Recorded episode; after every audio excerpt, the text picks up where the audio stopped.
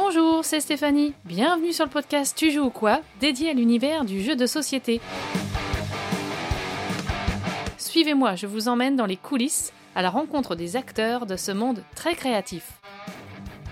En février 2023, au Festival international des Jeux de Cannes, j'ai rencontré Charlotte Noailles, directrice de communication et du marketing chez Funforge. Elle a pris le temps de me parler de son profil de joueuse, mais aussi de son parcours professionnel et de son métier. L'idée était aussi d'en savoir plus sur le fonctionnement de la maison d'édition, sur l'équipe de Funforge, sur son organisation et ses projets ludiques. Alors je suis ravie euh, d'être avec Charlotte Noailles, directrice de communication chez Funforge. Salut Charlotte. Salut Alors euh, du coup Charlotte, j'aimerais qu'on parle, euh, avant qu'on aille sur Funforge, que tu me parles un peu de, de ton parcours, de ton parcours ludique déjà, peut-être comment tu es tombée dans- en amour avec le jeu? Oui, alors euh, ça fait un petit bail maintenant, parce que ça fait, j'ai 35 ans, donc euh, à l'âge de 16 ans, j'ai découvert les jeux. Parce que j'étais dans une famille où on jouait très peu aux jeux de société, et j'avais un groupe d'amis à 16 ans qui jouaient beaucoup au Munchkin et euh, à Elixir. C'est les deux jeux auxquels j'ai énormément joué. Il n'y avait que ces deux-là à l'époque, il n'y avait pas une énorme offre non plus. Et euh, je me suis dit, mais c'est génial, il y en a forcément d'autres. Et j'ai vu qu'il y avait des jeux allemands, des cubes, euh, cubes en bois, Eurogame, etc. Et j'ai commencé à m'y intéresser et à essayer de trouver même des jeux de société euh, chez mon grand-père, euh, chez mon oncle, voir s'ils n'avaient pas des jeux qui traînaient dans les placards. Et j'ai commencé vraiment à, à me passionner pour ça. Et par contre, j'ai eu un peu de mal à trouver des jeux qui me tentaient. Et puis c'était un sacré budget à l'époque, les jeux de plateau. Quand tu as 16 ans, tu pas forcément les moyens. Du coup, je suis allée sur le jeu de rôle. En fait, j'ai commencé par les jeux de cartes. Je suis surtout passée ensuite sur le jeu de rôle euh, Vampire la Mascarade, l'Appel de Cthulhu, ah oui, Donjons et Dragons. Et, euh, et le jeu de société, c'est vraiment revenu vers mes 22 ans où j'ai commencé à jouer activement chaque semaine avec mon groupe d'amis. Et je suis jamais, euh, j'ai jamais arrêté depuis. Tu as aussi embarqué les amis aussi, parce que c'est pas Oui. toujours évident de trouver du monde. Non, bah souvent on est un peu tout seul et puis on rencontre quelqu'un d'autre qui est tout seul, qui n'a pas d'amis qui jouent et on arrive à former un groupe de quatre. Et là, en l'occurrence, on joue toujours à, à quatre avec le même groupe de joueurs tous les lundis. Parfois, il y a une personne de plus qui se greffe, etc. On essaye d'être inclusif, de proposer. Mais on a notre groupe et tous les, tous les lundis, on joue. Et puis, je joue aussi dans ma vie personnelle et en solo aussi. Le jeu solo, pour moi, c'est hyper important, même si certaines personnes trouvent ça bizarre. mais- Ah ouais, c'est super que ça soit développé de plus en plus les modes solo Oui, parce c'est vrai. que voilà, ça Mm. évite la frustration de plein de joueurs. euh, C'est ça, c'est ça. Et puis parfois, c'est juste que tu n'as pas les gens, et puis il est 22h le soir, et tu te dis pourquoi pas lancer une aventure, un, un jeu de plateau narratif ou un jeu de cartes de deck building, et moi j'aime beaucoup le faire. C'est souvent improvisé les jeux solo. J'organise jamais rien. Euh, Je me dis, tiens, ce soir, euh, maintenant, tout de suite, j'ai envie d'y jouer, et je vais y jouer. plutôt que de regarder une série euh, sur euh, Voilà, n'importe quelle plateforme. Oui, bah, les séries, c'est drôle que tu parles de ça. Moi, je, regarde, je n'en regarde jamais. Ok. sauf dans des univers spécifiques comme The Last of Us. Bon, bah, j'ai adoré les jeux vidéo, ça m'a parcouru pendant des mois et des années après. Euh, Ce sont des jeux qui m'ont hanté, tellement c'était bien écrit. Et du coup, la série, bah, forcément, je vais la regarder parce que ça me parle. C'est un univers qui me parle. Mais sinon, je n'ai pas Netflix. j'ai aucun abonnement, je regarde pas, je regarde pas de films non plus, euh, sauf au cinéma. Et alors, quel type de joueuse tu es? Qu'est-ce qui te plaît euh?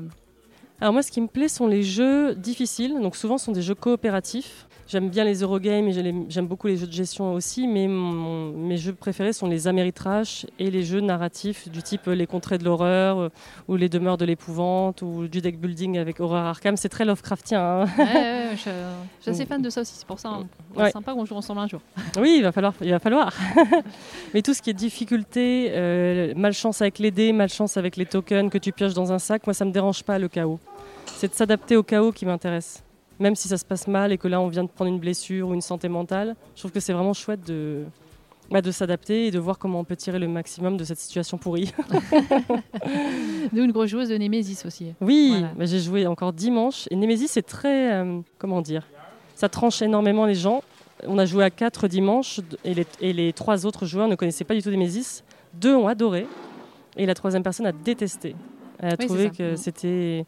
Alors déjà Alien ça lui parlait pas, le vaisseau non plus, le, le- le mode de déplacement, la frustration de devoir attendre son tour.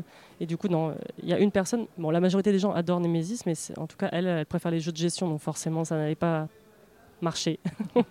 Et alors, dans ton parcours professionnel, tu peux, tu peux m'expliquer un peu ton parcours professionnel et comment tu es arrivé à, à allier euh, vie pro et, et une, une passion? Alors à la base, moi j'ai fait des études de communication, mais je voulais être journaliste de métier. D'ailleurs, je l'ai fait un petit peu après, mais j'en parlerai. J'ai fait une euh, du coup un master de communication, j'ai fait un stage dans une agence de communication. J'ai découvert l'attaché de presse qui bossait dans cette agence et qui était, euh, qui était super sympa. Et je me suis dit, c'est cool, je vais traîner un peu avec lui. Il m'a présenté des journalistes et je me suis dit, je veux vraiment faire ce métier-là. En fait, ça a été compliqué, donc j'ai démarré sur de la communication en jeu vidéo. Ok. Ce qui est très cool parce que je voulais absolument rentrer chez Ubisoft. Et je suis rentrée chez Ubisoft. Ah oui, et- donc quand même, euh, oui, c'est pas n'importe Ouais. qui. Ouais. ah, J'ai bien insisté, j'ai- appelé les RH, j'ai fait des CV, je voulais absolument rentrer. Et du coup, j'ai été prise en stage pendant 9 mois. Mais j'ai pas aimé ce que j'ai vu du jeu vidéo dans le secteur marketing. Les autres départements euh, s'éclataient bien, les développeurs un petit peu moins, je t'avoue, très pressurisés de ce que j'ai vu. Et moi, j'ai appris tout mon métier là-bas, mais j'ai pas aimé, euh, je voulais pas y rester. Mais par contre, c'est une super expérience, c'est une super école de la vie, et tous les gens qui sont passés par là apprécient beaucoup d'être passés par là. Très formateur. Très formateur, oui. Donc je suis, j'ai fini mon stage, j'ai commencé à trouver un, chercher un travail, et là il y avait Activision qui recrutait. Enfin Activision. C'était l'agence de communication qui s'occupait d'Activision. Vision, ils cherchaient quelqu'un spécialisé dans le jeu vidéo. Donc, comme je venais de sortir du jeu vidéo euh, Ubisoft, ils m'ont pris. Et après, j'ai été débauchée au bout de trois mois pour travailler en interne chez Activision. Ok. Et j'ai encore moins aimé que, Ah bon?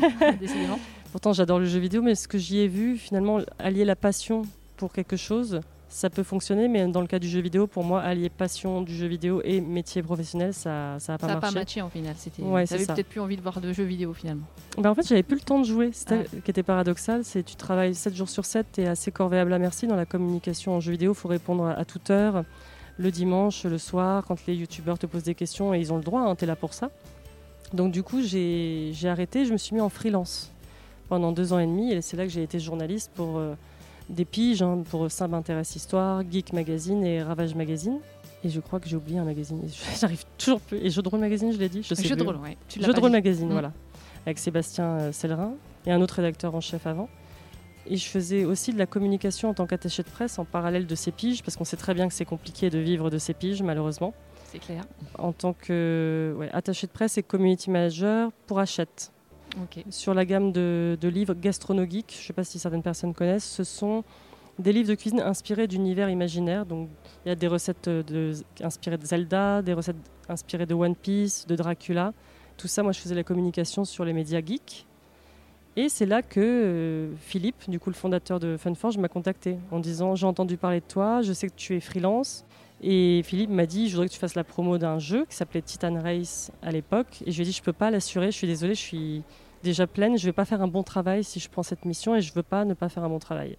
Il m'a dit bon bah d'accord, bah, je t'embauche. Ah, bah, c'est super. Ouais, Et du coup Quelle, j'étais euh, quelle année enfin, quelle- 2016. Du coup il m'a fait la proposition euh, fin fin 2015. Ok. Et je j'y croyais pas, je, je croyais que c'était une blague, je croyais qu'il blaguait. Et puis j'ai reçu la promesse d'embauche. Et c'était pas une blague, parce que quand je suis allée le voir, Philippe, c'est quelqu'un de très humain, avec un feeling. euh, il arrive à sonder les gens au feeling. On n'a pas fait d'entretien. Je suis juste venue au bureau, on a papoté, on a bu une bière. Je suis repartie du bureau, j'ai reçu une promesse d'embauche. Donc c'était quand même assez atypique. Et depuis, ça fait 7 ans que je suis chez Funforge. Ok. Donc en mission euh, principale de responsable communication et Oui. marketing. Marketing, communication et community management sur les pages Kickstarter. Et tu es toute seule euh, sur cet aspect-là? Oui, toute seule.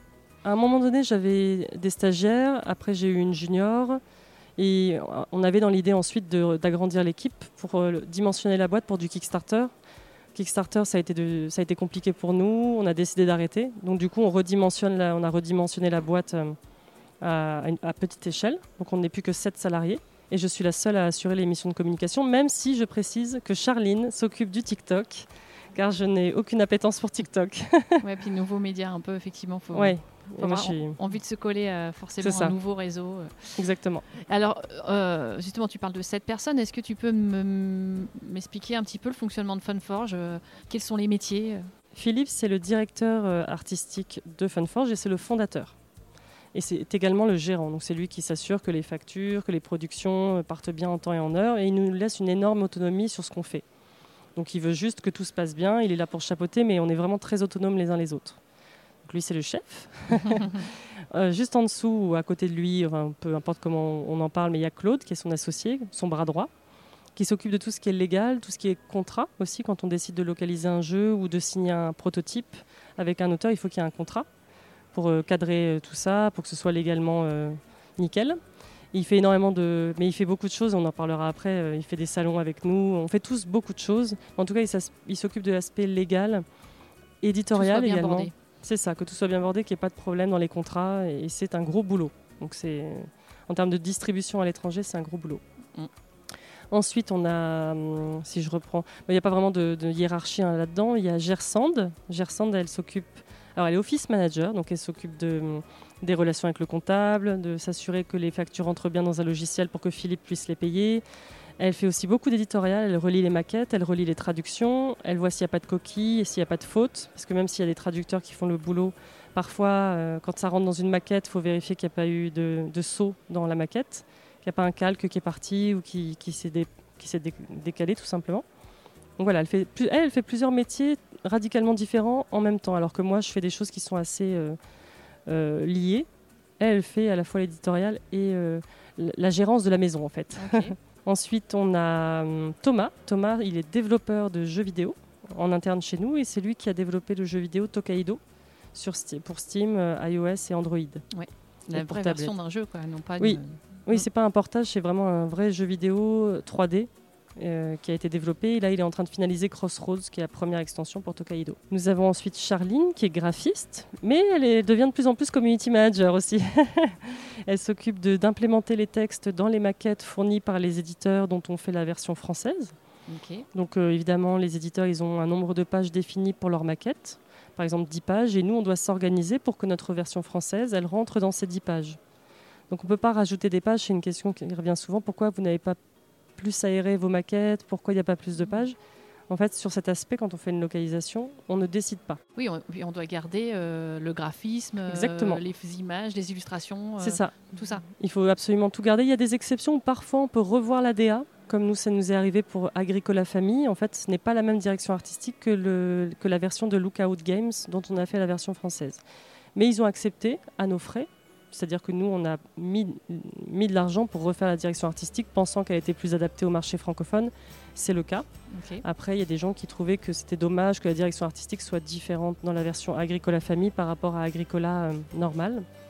Mais par rapport au marché, ça nous semblait mieux, plus moderne en tout cas au niveau des illustrations. Ok. Donc parfois il y a de la marge de manœuvre.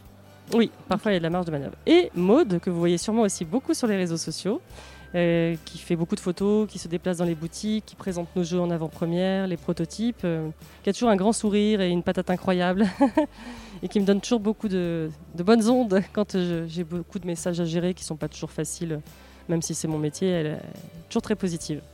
Ça fait du bien des personnes comme ça dans une équipe. Oui, c'est ça. C'est ça. Donc c'est elle qui envoie les newsletters pour euh, tenir au courant les boutiques d'arrivée prochaine de, de stock ou de réassort, même quand on est en rupture de stock. Et elle est, euh, tout le temps- elle est souvent sur la route pour aller dans les barrageux, les boutiques, pour euh, présenter ce qui va arriver ou ce qui est déjà disponible. Alors ce qui est chouette, c'est que c'est effectivement une équipe euh, qui se déplace en plus sur le festival. Euh, là, on est au festival international du- de jeux de Cannes. Oui, il y a absolument tout le monde. Sur Cannes, pour nous, c'est important de ne pas avoir d'animateurs, pas parce qu'on ne veut pas faire appel à des animateurs, mais de vraiment pouvoir rencontrer les joueurs qui nous connaissent sur les réseaux sociaux ou à distance, mais pouvoir nous rencontrer et parler et discuter un petit peu quelques mots avec nous. C'est vital. En tout cas, sur Cannes, on a toujours animé nous-mêmes. Il me semble, oui, on a toujours animé nous-mêmes. Sur PEL, on peut faire appel à des animateurs, Paris est ludique, pour ceux qui connaissent, qui est un autre festival. Mais là, Cannes, pour nous, c'est primordial d'y aller. Ça fait aussi du team building. Parfois, on ne se voit pas. Certains sont en télétravail à distance. Là, on est content d'être tous ensemble. C'est un moment de cohésion aussi d'équipe. Oui, c'est ça. Ok, alors si on revient plus particulièrement donc, sur, ton, sur ton travail, Charlotte, euh, est-ce qu'il a évolué au fil du temps euh, de di- différentes années? Alors tu parlais qu'effectivement euh, tu gérais pas mal les, les Kickstarter. Donc c'était une mission, je me suis une grosse mission? Oui, une énorme partie de mon boulot. Quand j'ai été recrutée, Philippe m'a dit J'espère que tu as pris ton armure en, en mitril. Parce que c'est costaud, on n'a pas fait de communication sur la page Kickstarter, j'ai personne pour s'en occuper, tu vas t'en prendre plein la figure alors que c'est pas ta faute, mais est-ce que tu es prête à faire ce boulot-là de community manager? J'étais déjà community manager avant, et du coup j'ai dit oui bien sûr, et c'est en fait ça a été comme tu le dis une grosse partie de mon boulot, c'était 70% de mon travail, euh, de répondre aux gens, de les rassurer, de répondre à leurs emails, à leurs messages privés sur la page, d'essayer d'adoucir le, le contexte. Et je faisais un peu de marketing et de relations presse à côté. Mais mm, ce qui me prenait vraiment majoritairement de mon temps, c'était le community management jusqu'à euh, bah, l'année dernière. jusqu'à l'arrêt de la campagne Kickstarter Far Cry en janvier 2022, où du coup, comme ça a été arrêté, bah, il y a beaucoup moins de messages à gérer, beaucoup moins d'emails à gérer. Et là, je peux me reconcentrer sur les relations presse, sur le marketing, sur les relations avec euh, les médias, avec les boutiques, avec les joueurs. Donc je suis beaucoup plus disponible qu'avant. Et combien de, de, Kickstarter en fait tu as, tu as suivi comme ça? Alors, il y en a deux que je n'ai pas suivis, mais j'en ai, on en a fait. Alors, je euh, C'est une bonne question. Attends, je suis en train de faire. Donc, il y a Tokaido Collector Edition, Tokaido euh, l'Artbook. On a fait un artbook aussi, un Kickstarter pour la Farewell Edition. Ensuite, on a fait Monumental, un premier Kickstarter qu'on a annulé parce que les joueurs trouvaient que c'était, il y avait plein de choses qui n'allaient pas dans la campagne. On l'a annulé. Ensuite, on l'a relancé. Donc, c'est la première campagne de Monumental qui a été financée. Deuxième campagne de Monumental et Namiji. Moi, j'en ai assuré 7 cette campagne Kickstarter plus un Ulule. Et tu me dis combien d'années que tu travailles? 7 ans. Ah, voilà. à chaque fois, c'était, c'est pour ça que je dis que c'était une grosse partie de mon travail, c'est que c'était vraiment très important chez Funforge, euh, toute cette gestion de Kickstarter. ah bah oui, je veux bien croire. Ouais. Ouais, Chaud. Et euh, alors, quelle est la partie que tu aimes le plus finalement dans ton travail? Ce que j'aime le plus, et ce que je n'ai pas fait pendant très longtemps, ce sont les salons. Euh, aller dans les boutiques, rencontrer les médias, parler avec eux. Parce que être derrière un écran à répondre à des emails et des MP, honnêtement, c'est loin d'être passionnant. C'est passionnant parce que je parle de, mon loisir que j'aime beaucoup, je suis passionnée par ce secteur-là. Mais c'est mieux de se voir, c'est mieux de se parler, c'est mieux de se téléphoner. Donc c'est l'humain qui m'intéresse avant tout. Parce que le jeu de société, c'est humain, on se retrouve ensemble autour d'une table. Moi, ça ne me passionne pas de répondre à des messages derrière un écran, euh, très honnêtement. même si je le fais quand même avec passion, mais je suis contente maintenant, je vais pouvoir euh, rééquilibrer tout ça, toutes les missions. Et après toute cette phase aussi, effectivement, euh, confinement, Covid et autres, forcément, les gens avaient aussi très envie de se revoir. Oui, c'est vrai, c'est vrai. contact humain, c'est clair. Puis dans ce milieu-là, euh, bah, voilà. Oui. C'est bien les modes solo, comme on disait, mais. Oui, les modes solo, c'est bien, mais je pourrais jamais me, je pourrais jamais ne jouer qu'au mode solo j'ai besoin de ma partie, de rigoler avec les copains, parce que souvent ça part dans des débats politiques, des débats sociétaux en plus de la partie. Et c'est important de se voir, de discuter, de boire une bonne bière ou, du vin pour ceux qui aiment bien, ou du whisky, mais c'est cool. Et, est-ce qu'il y a un projet dont tu es particulièrement fier, euh, voilà, sur lequel tu as travaillé avec, euh, chez Funforge?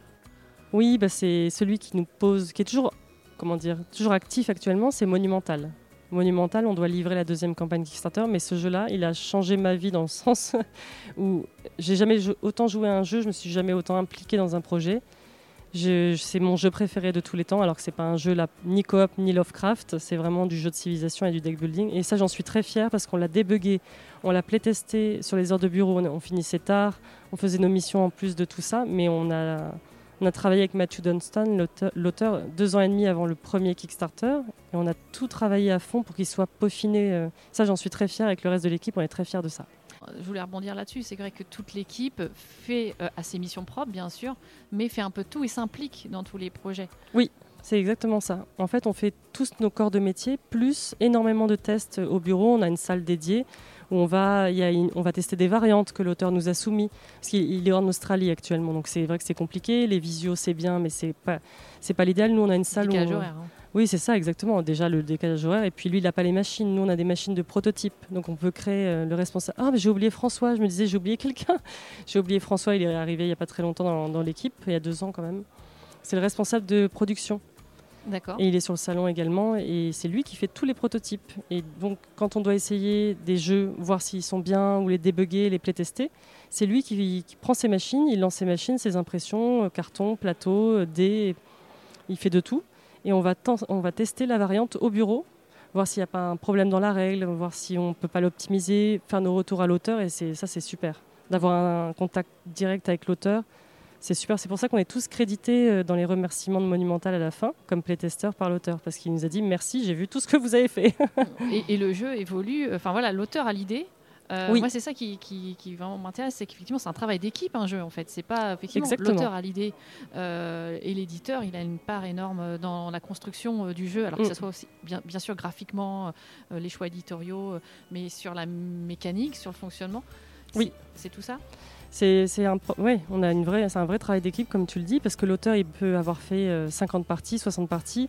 Il y a des choses qu'on ne peut voir qu'au bout d'un moment, dans des circonstances particulières. On a besoin, en tant qu'éditeur, de s'impliquer énormément dans les playtests. On, va vraiment chercher la petite bête, on va chercher le truc qui va pas pour essayer de le débugger et bah, améliorer le jeu. Donc c'est un vrai travail d'équipe.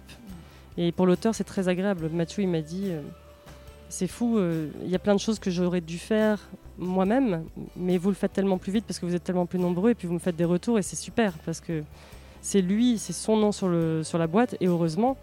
Mais il dit, je sais ce que je vous dois aussi. Mais il y a une réelle, enfin, c'est d'abord un, lien de confiance en fait. On se signe un jeu justement comme ça avec un auteur. Enfin, mm. c'est aussi ça qui est, qui est jaugé, c'est la confiance. Euh, c'est la confiance. C'est un travail de longue haleine. Enfin, combien, combien de temps ça a mis euh, pour ce jeu bah, on a travaillé deux ans et demi avant le premier Kickstarter sur, sur le jeu. On l'avait repéré, c'était un jeu de cartes uniquement à la base. Nous, on a implémenté tout l'aspect plateau et conquête.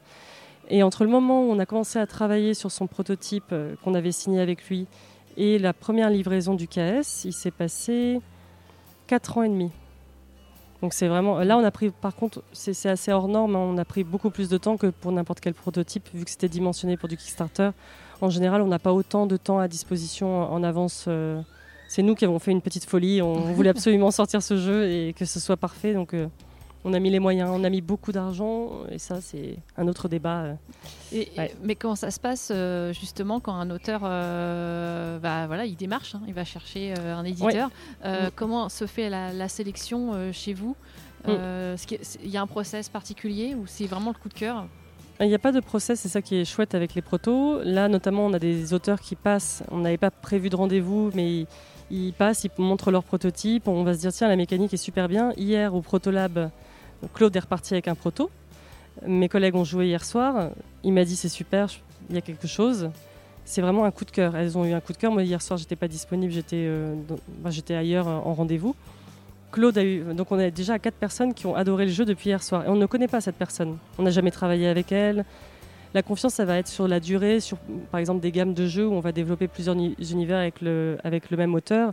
Il y a un vrai lien de confiance et même une amitié qui se crée. Mhm. Mais on n'a pas besoin d'être ami ou de connaître la personne avant de signer un jeu. C'est vraiment de l'humain, c'est du salon. On va tester ce proto, ok, on y va, on signe. Et puis euh, on, on, le sécurise en fait. En, signant un contrat, on sécurise. Oui, voilà, que ça part, l'idée part pas ailleurs en fait. Oui, parce qu'il y a plein de gens. Euh, ouais. Et, donc il y a ces rencontres sur festival, effectivement. Et est-ce que vous recevez aussi beaucoup euh, des protos? Alors on, en recevait pas mal à un moment donné parce qu'on demandait aux gens de nous les envoyer, mais euh, il y avait souvent des problèmes de règles, d'écriture de règles. Alors, quand on n'a pas l'auteur à sa disposition, c'est quand même plus compliqué de s'en approprier. Maintenant, les gens font des vidéos aussi. Le problème des vidéos pour une petite boîte comme la nôtre, c'est comme on fait beaucoup de choses, Peut-être que quand on est un éditeur avec une personne dédiée au, prototype, au test de prototype, ça va plus vite et c'est plus facile. Nous, c'est mieux. On préfère vraiment euh, que ce soit des rencontres sur des salons. On prend un prototype, on l'essaye, et puis c'est un petit coup de cœur, et on va y rejouer au bureau et on va le signer. Donc en fait, les jeux qu'on nous envoie, sauf si on l'a déjà testé par ailleurs sur un autre festival et qu'on demande à l'auteur de nous l'envoyer, on va pas, on va pas, on n'a pas le temps de les tester. On n'a vraiment pas le temps. Oui, je comprends. Combien ça représente de pourcentage euh, la localisation et vraiment l'édition de jeux, de projets que vous portez? Ça, c'est compliqué comme question. Par rapport à quoi bah, euh, Par rapport à votre catalogue, en fait. Euh, ah oui, oui, tout à fait. Tu veux dire édition. Euh, pas, dans le choix, excuse-moi. Ah, oui, J'aurais pu préciser. Effectivement, dans, dans, votre catalogue, en fait, vous êtes. alors peut-être ça va évoluer, mais. C'est vrai que c'est pas. D'une année à l'autre, c'est différent. Parfois, on avait une création originale et plein de localisations. Parfois, on n'avait que de localisation. Là, on va être sur. On n'a pas beaucoup de localisation pour cette année en fait, pour 2023. On a deux, non trois créations originales et deux localisations. Donc déjà, on veut absolument réduire le nombre de jeux qu'on sort par an parce que le marché est saturé, c'est compliqué. Donc ça dépend vraiment des années. Parfois c'est beaucoup de locs, parfois c'est beaucoup de créations originales. Là, ça va être Donuts en création originale et Rune Masters, deux protos. On va sortir Monumental et ses deux extensions, donc ça sont des créations Funforge. Et on a pour l'instant Vampire la Mascarade en localisation, enfin en distribution, c'est pas notre jeu mais on le distribue. Et Binding of Isaac, qui est un jeu de Maestro Media. D'accord. Ça se décide un peu. Ça se décide pas vraiment. Il n'y a pas de stratégie par rapport à ça. C'est on a un jeu coup de cœur qui est disponible en anglais ou en allemand. On a envie de le faire. Bah, du coup, on va le faire. Mais on se dit pas il faut tant de localisations par an. On, ne raisonne pas du tout comme ça. C'est on raisonne en un terme très subjectif. C'est est-ce que ça nous plaît? Est-ce qu'on a envie de le faire? Est-ce qu'on a envie de le pousser? Et dans ce cas-là, euh, on le fait. Ça se passe comment? Du coup, une localisation comme ça, c'est euh, quelqu'un de l'équipe a joué à ce jeu-là. Euh, c'est on vient vous démarcher en disant voilà, on veut attaquer le marché français. Comment ça se passe? Souvent, c'est sur les salons internationaux comme Essen ou Nuremberg ou la Gen Con. Claude, il va souvent. Avant, j'y allais avec lui, ça dépend des années. Il va jouer à un jeu sur place et l'éditeur cherche un un distributeur français, il va tester le jeu, il va dire bah, j'ai ramené ça. Moi j'ai beaucoup aimé, on va le tester. Alors parfois le reste de l'équipe n'aime pas ou, ou voilà ça marche pas ou il y a un autre jeu dans le même genre qui va sortir chez nous, donc c'est un peu risqué d'avoir deux choses similaires en termes de style de jeu. Donc c'est toujours euh, sur les conventions finalement, on en revient toujours à ça, mais sur les conventions, les salons professionnels que Claude, c'est souvent lui qui s'y déplace, revient avec un ou plusieurs protos, on les teste et après on signe le contrat. Il n'y a rien que mieux que les rencontres, hein, de toute façon. Oui, c'est ça. Puis on a l'impression qu'il nous ramène des cadeaux à chaque fois. On se dit, ah, qu'est-ce qu'il nous a ramené C'est le Noël avant l'heure. Ouais, c'est ça, c'est ça. Ok. Et alors, c'est vrai que Funforge, c'est aussi la distribution, effectivement. Donc, euh, ça aussi, c'est une grosse partie du, travail. Comment ça s'organise? Eh ben, C'est une excellente question qui va très bien avec l'actualité. C'est que c'était une énorme partie du travail, mais on est un petit éditeur et comme on fait moins de jeux, on a moins de références dans le catalogue et en fait, ça devient plus possible pour nous d'être distributeur on peut plus s'auto-distribuer. Donc on a signé avec Asmodée France. D'accord. Et on passe tous les jeux Funforge passent chez Asmodée en distribution, de manière à être dans le catalogue Asmodée. Pour les boutiques, ça leur permet d'atteindre le Franco, parce que là chez nous, ça, euh, je ne sais pas ce que c'est. Ah oui, alors le Franco, c'est euh, quand tu commandes pour un certain montant. Donc nous, c'est 150 euros. Quand les boutiques commandent pour plus de 150 euros de commande chez nous, elles ont les frais de port inclus, donc offerts. Mais comme on a moins de jeux dans le catalogue actuellement et qu'on va en avoir de moins en moins, pour atteindre le franco des 150 euros, pour des petites boutiques, ça va être difficile.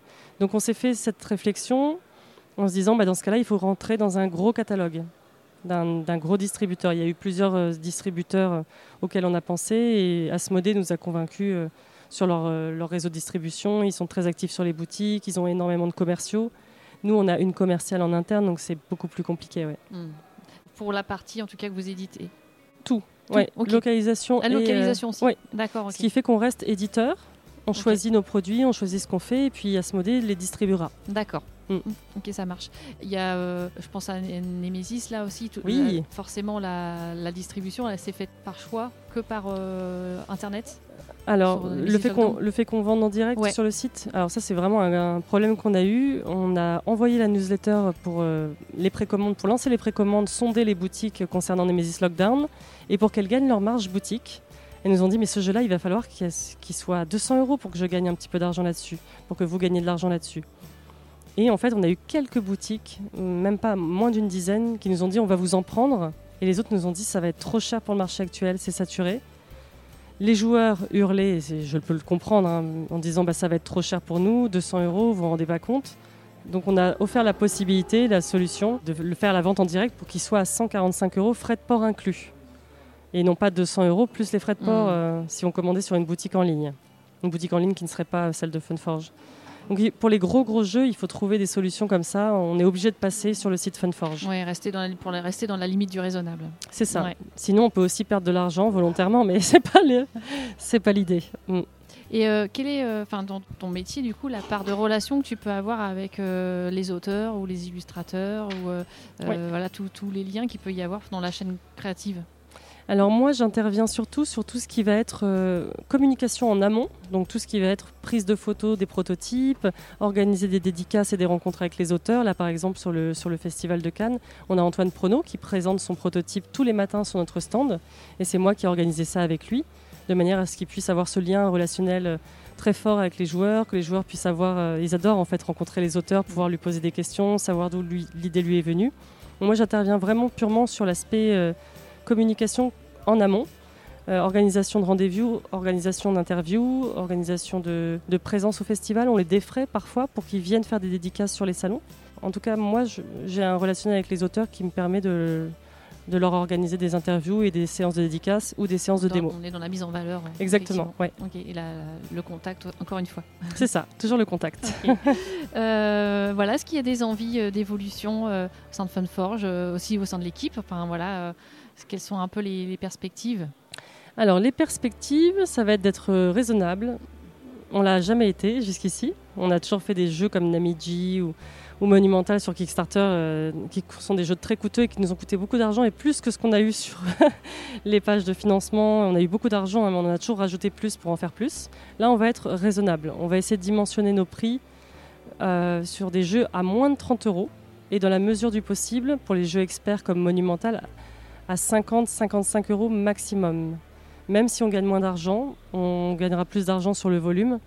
On veut vraiment lancer une gamme des jeux à 20 euros, mais proposer à l'intérieur quand même des plateaux, des dés, pas en faire uniquement des jeux de cartes, mais essayer de rationaliser au maximum pour, euh, pour correspondre au marché actuel. Donc on va vraiment réadapter toute l'équipe, enfin réadapter l'équipe, on ne change personne, mais euh, vraiment avoir toujours en, ligne de compte combien va me coûter le contenu du jeu, si à l'intérieur je mets ça, ça et ça, est-ce que du coup je peux rester sous la barre des 20 euros ou des 30 euros ou mhm. des 50 euros?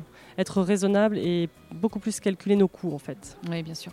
Et euh, en, termes de choses à, venir sur les projets, est-ce qu'il y a des, choses euh, encore imaginables dans l'univers Tokaido, Namiji? Oui, ça c'est une bonne question. On n'arrête pas de nous demander un Tokaido junior, un Tokaido pour enfants parce que euh, Tokaido Duo, ça se, joue, ça se joue facilement, il n'y a pas de texte, mais il faut avoir 8 ans en général, ça dépend si les enfants sont joueurs, mais d'avoir d'agrandir la famille tout simplement. Parce que dès qu'il y a un petit nouveau dans la famille, que ce soit Namiji, Tokaido, Tokaido Collector, euh, Tokaido Deluxe, les gens adorent et ils ont envie d'avoir le nouvel opus, un peu comme euh, Le Seigneur des Anneaux quand il sortait au cinéma, tu avais le mhm. volet 1 et puis l'année suivante tu avais le volet 2, etc. Une, sorte de rendez-vous entre joueurs. Donc on veut développer la gamme Tokaido et on a également on travaille actuellement sur un projet euh, sur Monumental pour euh, la suite de la gamme. Alors que les joueurs ne s'inquiètent pas, on m'a posé la question, oui, mais du coup, comme vous arrêtez les Kickstarter, si vous faites que la version token en boutique, moi j'ai les versions figurines. Alors si vous sortez de nouvelles extensions, j'aurai pas les figurines. Ce n'est pas du tout une nouvelle extension pour Monumental, mais c'est dans la gamme Monumental et ça reprend. Euh, je ne peux pas en dire trop, mais en tout cas, c'est ça reste dans la logique de ce que je viens de dire avant, c'est-à-dire des jeux petits mais à forte rejouabilité, à moindre coût, mais très beau et très bien produit néanmoins. D'accord. Ça, c'est alléchant déjà. euh, par rapport à Tokaido, etc., il y a déjà un travail engagé avec Antoine Boza Eh bien, il est toujours en train de réfléchir. non, en, ce moment, il réfléchit toujours à plein de choses. Il travaille avec beaucoup d'éditeurs, mais il sait qu'il y a cette idée qui trotte dans sa tête, dans la nôtre. Et souvent, lui, c'est l'inspiration. D'un seul coup, Namiji, par exemple, ou Tokaido Duo, il, réfléchissait à ces idées-là depuis longtemps et un jour, il, a eu, il a souvent des éclairs de génie, comme il dit à Philippe. il va tester une idée, il va faire un proto, il va le présenter à Philippe, et puis ça va être la base euh, du nouveau jeu. Donc il n'y a pas de temporalité, mais en tout cas, il est réfléchi. Mais on ne sait pas trop quand est-ce que ça va arriver. Oui, bah, c'est ça. Bah, peut-être chez un auteur, l'idée, elle arrive d'un seul coup. oui, c'est ça. Et il n'y a pas de pression là-dessus. On lui dit pas, là, là, on voudrait un Tokaido Junior euh, pour cette année. Absolument pas. Déjà, c'est pas nous qui décidons. et on préfère que ce soit un bon jeu auquel il réfléchisse pendant longtemps. Donc euh, il sait que on a envie. Nayad, l'illustrateur du coup de toute la gamme, a très envie aussi. Il a des enfants en plus, donc euh, ça serait ça, ça, lui parle. Ouais. Donc tout ça, ça, ça chemine, ça chemine. Oui, c'est ça, ça.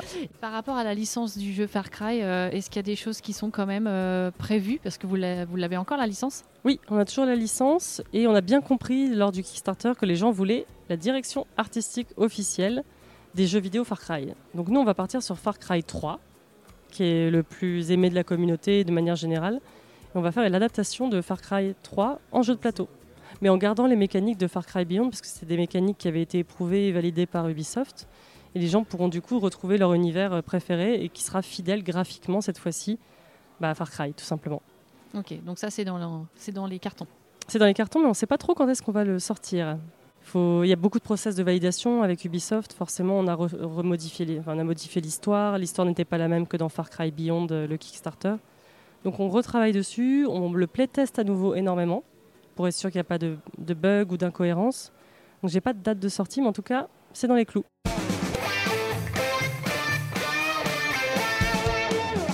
Je te propose qu'on termine sur un petit peu portrait chinois, un petit jeu, voilà, de 3-4 questions. Ça marche. Euh, si tu étais euh, un mode de jeu, tu serais lequel? Alors, ah tu as peut-être déjà plus ou moins répondu, mais solo, ah. coopératif, semi-coop, euh, ou plutôt. Ah, c'est dur. Alors, il y en a un que j'annulerais forcément, c'est semi-coop, même si Nemesis j'aime beaucoup. Ah, je dirais compétitif quand même. Ah, en même temps, c'est difficile. Coopératif ou compétitif? Non, coopératif. Je joue à beaucoup plus de jeux coopératifs quand je regarde un petit peu ce à quoi je joue, même si j'aime beaucoup le compétitif. Et je joue aussi au solo, donc c'est dur de. bon, c'est un peu compliqué. On va dire euh, coop. Je pensais que tu allais dire semi-coop, parce que je savais que tu étais très fan de. J'adore Nemesis, ouais. Mais c'est pas un jeu et un style que je pratique suffisamment pour dire que c'est mon préféré, que c'est mon style préféré de jeu. Alors, si tu étais une mécanique de jeu, Hmm, la pose d'ouvrier. pose d'ouvrier Sauf si tu veux un truc plus détaillé que la pose d'ouvrier. Mais... Bah, euh, ça me va. Mais ouais, euh, pose d'ouvrier, j'adore. ah, je sais pas. J'adore poser mon, mon, cube ou mon meeple sur un lieu, que voulait celui d'à côté et, du coup l'emplacement n'est plus disponible. J'aime bien cette petite sensation de blocage. ok. Et si tu étais un thème de jeu, un, univers Alors un univers, très bonne question, ce serait le, alors, le post-apo. Post-apocalyptique, j'aime beaucoup ces univers-là parce que ça aborde des sujets matures en général. Je sais pas pourquoi j'aime bien quand je m'amuse, en fait, pas m'amuser. non, mais être dans des sujets comme ça qui me parlent euh, d'anticipation un petit peu, j'aime bien. Ok. Et euh, si tu étais un auteur de jeu? Alors là, c'est. Alors, un auteur de jeu, oh là là Attends, il faut que je réponde vite, je réfléchis. Le premier qui te vient C'est trop difficile, il y en a tellement. Bah, un auteur de jeu parce que je l'aime énormément et que j'ai tissé une relation d'amitié avec lui, ce serait Matthew Dunstan dans ce cas-là. Ok. Mm encore une petite dernière question. Qui euh, tu aimerais euh, entendre à mon micro euh, sur un prochain podcast? Ah, alors j'aimerais beaucoup. Ah, c'est une bonne question, il y en a tellement. alors oui, on m'a parlé d'un jeu qui s'appelle Heredity qui va sortir. Je ne sais plus qui est l'éditeur, mais il va falloir chercher sur internet. D'accord. Mais c'est du post-apo, c'est un jeu qui va sortir et je me dis, comme j'en sais absolument, je ne sais absolument rien ni de ce jeu ni des éditeurs puisque je n'ai même pas le nom ça serait pas mal d'avoir une interview de ces gens-là. Bon, bah, faut que je cherche. Désolée, ça donne du boulot. bon, bah, merci beaucoup, euh, Charlotte, d'avoir accepté cette interview. Ça fut très, euh, très sympa. Merci beaucoup, à toi. Et je te propose de terminer avec notre petite phrase habituelle. Oui. Alors, avec Charlotte et Funforge, tu, tu joues ou quoi, Merci d'avoir écouté ce podcast jusqu'au bout. Si vous avez aimé cet épisode, n'hésitez pas à le partager, à en parler autour de vous. Vous pouvez aussi laisser un avis sur Apple Podcast ou Spotify je vous invite à suivre la chaîne YouTube Tu joues ou quoi. Vous y trouverez une multitude de vidéos règles, avis et top. Si vous avez des idées de personnes que je pourrais interviewer, dites-le moi en commentaire sur les réseaux sociaux de Tu joues ou quoi. À bientôt pour un nouvel épisode